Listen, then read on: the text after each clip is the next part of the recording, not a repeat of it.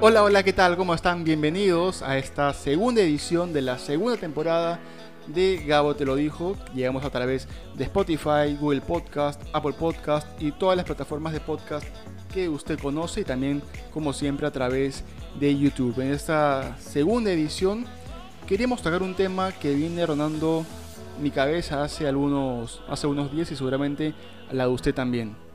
La pregunta es la siguiente, ¿estamos listos? ¿Estamos preparados? tenemos las herramientas para enfrentar esta tercera fecha doble con miras a Qatar 2022 ante Venezuela y Bolivia o Bolivia y Venezuela. Para analizar esa pregunta tenemos que tocar varios puntos y eso es lo que vamos a hacer a continuación. Antes que nada, tenemos que comentar y aclarar que la Conmebol ya aseguró, ya confirmó la tercera fecha doble de las eliminatorias sudamericanas para el 25 de marzo y el 30 de marzo. Es decir, falta poquito más de un mes para el primer partido frente a Bolivia. Algo que de por sí ya preocupa, que sea Bolivia. Nunca hemos ganado en La Paz desde que se juega en este formato de clasificatorios. Esta es una información que hemos sacado de la data de nuestros amigos de Son Datos No Opiniones. Y seguramente, como conocemos al señor Antonio García Pay, ya está manejando, ya está estructurando alguna logística interesante, seguro de la mano de Ricardo Gareca, Néstor Bonillo y todo el comando técnico de la selección, para poder enfrentar sin ningún problema a Bolivia en La Paz. No me preocupa el tema logístico, lo que me preocupa es el tema deportivo y me preocupa a raíz de ciertos puntos. El primero son los jugadores lesionados o que salen de una lesión. Dentro de ellos, por ejemplo, está Carlos Zambrano, el defensor nacional que si bien es cierto, está suspendido aún para el partido con Bolivia, está habilitado para jugar ya con Venezuela, pero el último domingo salió lesionado en el partido entre Boca y Newell's, en lo que puede ser tal vez el mejor partido de eh, Carlos Zambrano desde que llegó a Boca hace poquito nomás en el 2020. Me preocupa eso, me preocupa la lesión de Zambrano que salió seguramente pidió el cambio por prevención, pero aún no se conoce el diagnóstico de la lesión de Zambrano y eso me genera un poquito de ruido. Por otro lado tenemos a Paolo Guerrero, el delantero nacional que ya se encuentra totalmente recuperado, ya viene haciendo fútbol en los entrenamientos del Inter de Porto Alegre, pero aún no ha podido sumar minutos en el torneo brasilero. Seguramente esperemos que para finales de mes de marzo tenga algunos partidos encima, pero digamos que para la federación, para la Videna, para Gareca y compañía, Paolo Guerrero no es algo que deberían preocuparse demasiado. Caso contrario Jefferson Farfán. El delantero nacional tiene por ahí más o menos unos 10 o tal vez 11 meses que no tiene equipo Farfán. Dejó el Lokomotiv de, de Rusia, trató de buscar un equipo a mitad de año, en el 2020, no encontró ninguno. Jugó la fecha doble, la primera fecha doble, lesionado, eh, sin equipo, y a raíz del partido con Brasil decidió hacerse una operación. Desde ahí en adelante, desde el partido con Brasil hasta el día de hoy, Farfán no ha tenido un solo minuto con ningún equipo. Es más, no ha entrenado una sola vez con un equipo profesional. La federación lo viene cobijando, lo viene eh, guardando, cuidando muchísimo, no solo por la lesión, sino porque es un jugador importantísimo para el equipo de Gareca, pero sí preocupa que a pesar de estar casi casi recuperado al 100% de su lesión y que esté en condiciones de poder jugar tanto con Bolivia como con Venezuela la siguiente fecha doble, preocupa que Farfán no tenga equipo. Decidió no jugar en Perú, decidió no jugar por Municipal, no jugar por Alianza, ni por algunos otros equipos que también tocaron la puerta de Farfán. Y está buscando opciones en Brasil, está buscando opciones en Estados Unidos y en otros países por ahí de nuestro continente. Pero lo cierto es que estamos a nada de que se cierre libre pases en este lado del mundo y Farfán sigue sin equipo. Eso preocupa. Preocupa tanto como la actualidad de algunos jugadores en la MLS. ¿Por qué digo esto? Porque muchos de ellos no juegan desde octubre, noviembre en sus equipos, porque terminó el torneo y la MLS no se va a reactivar sino hasta quincena de abril. Eso quiere decir 15 días después de nuestro partido frente a Venezuela por las clasificatorias. vienen más o menos 4 o 5 meses sin jugar y tienen un problema, o tenemos como, como país un problema para traerlos a esta fecha doble y es la cuarentena y los protocolos y las medidas que exigen algunos equipos de la MLS para acceder a sus jugadores. Fue un problema en las fechas dobles pasadas traer a los jugadores de la MLS y va a ser un problema aún mayor traerlos ahora. Esperemos que como la fecha no se o, el campeonato de la MLS no se va a reiniciar sino hasta quincena de abril, los equipos puedan tener la buena fe de ceder a estos jugadores que algunos son muy importantes para la selección. Tenemos a Raúl Ruiz Díaz, tenemos a Edison Flores, tenemos a Alexander Callens, tenemos por ahí a Jordi Reina y tenemos sobre todo a Pedro Gales, el arquero titular de nuestra selección, que posiblemente, teniendo en cuenta estas medidas que está tomando la MLS y los equipos y el mismo gobierno estadounidense, podría no llegar a la fecha doble entre Bolivia y Venezuela. Es por eso que Ricardo Gareca siempre un paso adelante de los problemas con Noblitas, con García Pay y toda la federación del área deportiva por lo menos está siempre un paso adelante. Es por eso que convocaron a un microciclo con jugadores del torneo local, en los cuales encontramos a tres arqueros.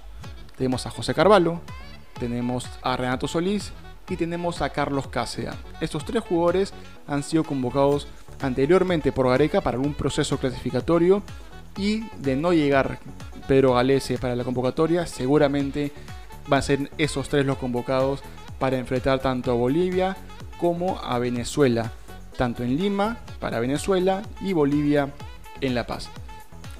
Pero dejemos de ver el lado malo de las cosas, porque hay cosas muy muy buenas con respecto a los jugadores de la selección peruana y es la continuidad que tienen muchos de ellos en sus equipos.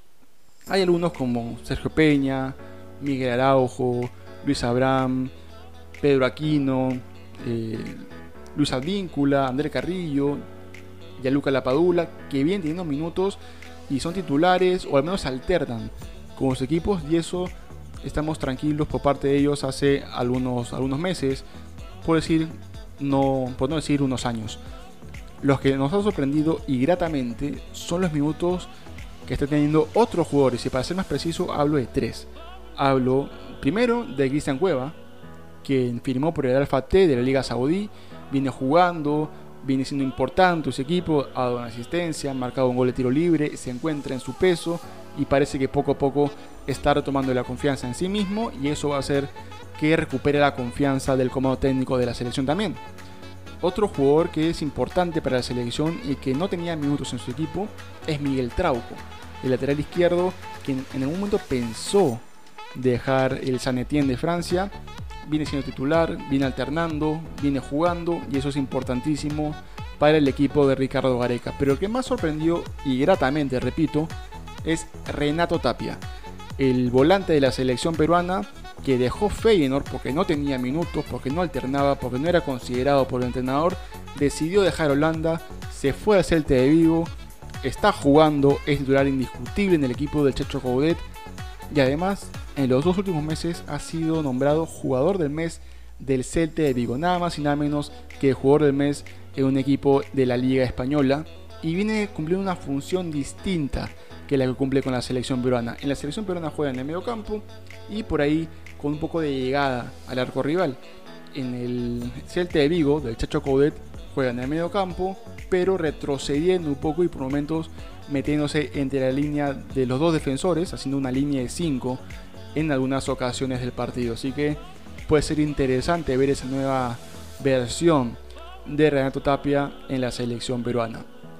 hablando un poquito ya, ya mencioné la función de Renato Tapia y empezando a hablar un poquito de, de tácticas y de formaciones, me voy a animar, ¿por qué no?, a lanzar un 11 tentativo de Perú frente a Bolivia. No tanto frente a Venezuela, sino el primer partido frente a Bolivia. Ya sé que falta todavía mucho, ya sé que falta eh, poquito más de un mes, que todo puede pasar, que un jugador puede recuperar titularidad, que otro puede por ahí ser amonestado o, ser, no sé, eh, salir lesionado, Dios no quiera, toco madera, salir lesionado y dejar la selección, pero me voy a animar de todas maneras a lanzar un 11 que puede sorprender tal vez. En el arco Carlos Cáceres. No solamente porque peligra la llegada de Pedro Galese, sino porque Carlos Casia demostró con creces en Quito que es un gran arquero para jugar en la altura.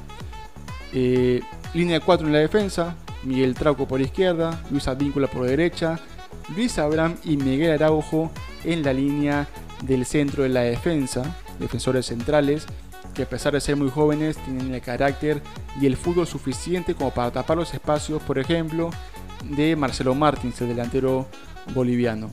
El medio campo sí cambiaría y bastante, jugaría con una línea de 4 y ya no con 5 como venía jugando Gareca, jugaría yo, yo jugaría con André Carrillo por derecha, eh, Yosimario Tum por izquierda, por ahí ayudando un poco en la defensa a Miguel Trauco.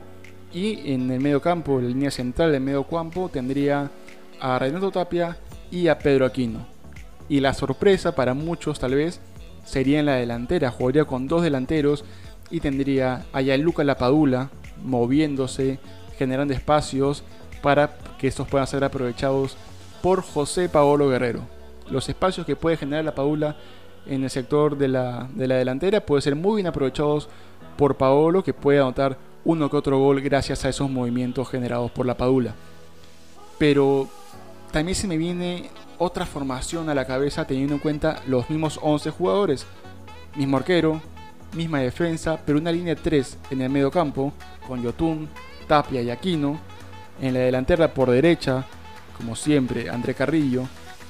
Paolo Guerrero como único delantero y por izquierda Gianluca Lapadula que si bien es cierto no viene desarrollándose en esa función en el Benevento y hace algunos años, es una función en la cual él jugaba en el Parma, él conoce muy bien, desde chico jugó ahí y puede ser interesante cumplir esa, esa función, sobre todo porque no tenemos un reemplazo natural, por ejemplo, para Edison Flores en el lado izquierdo, así que podría ser interesante probar también a Gianluca Lapadula, pero veremos qué suceda en los próximos días y en las próximas semanas con respecto a la selección peruana que el futuro es bastante incierto con todo el tema de la pandemia. Pero lo que sí es cierto es que esta edición ha llegado a su final.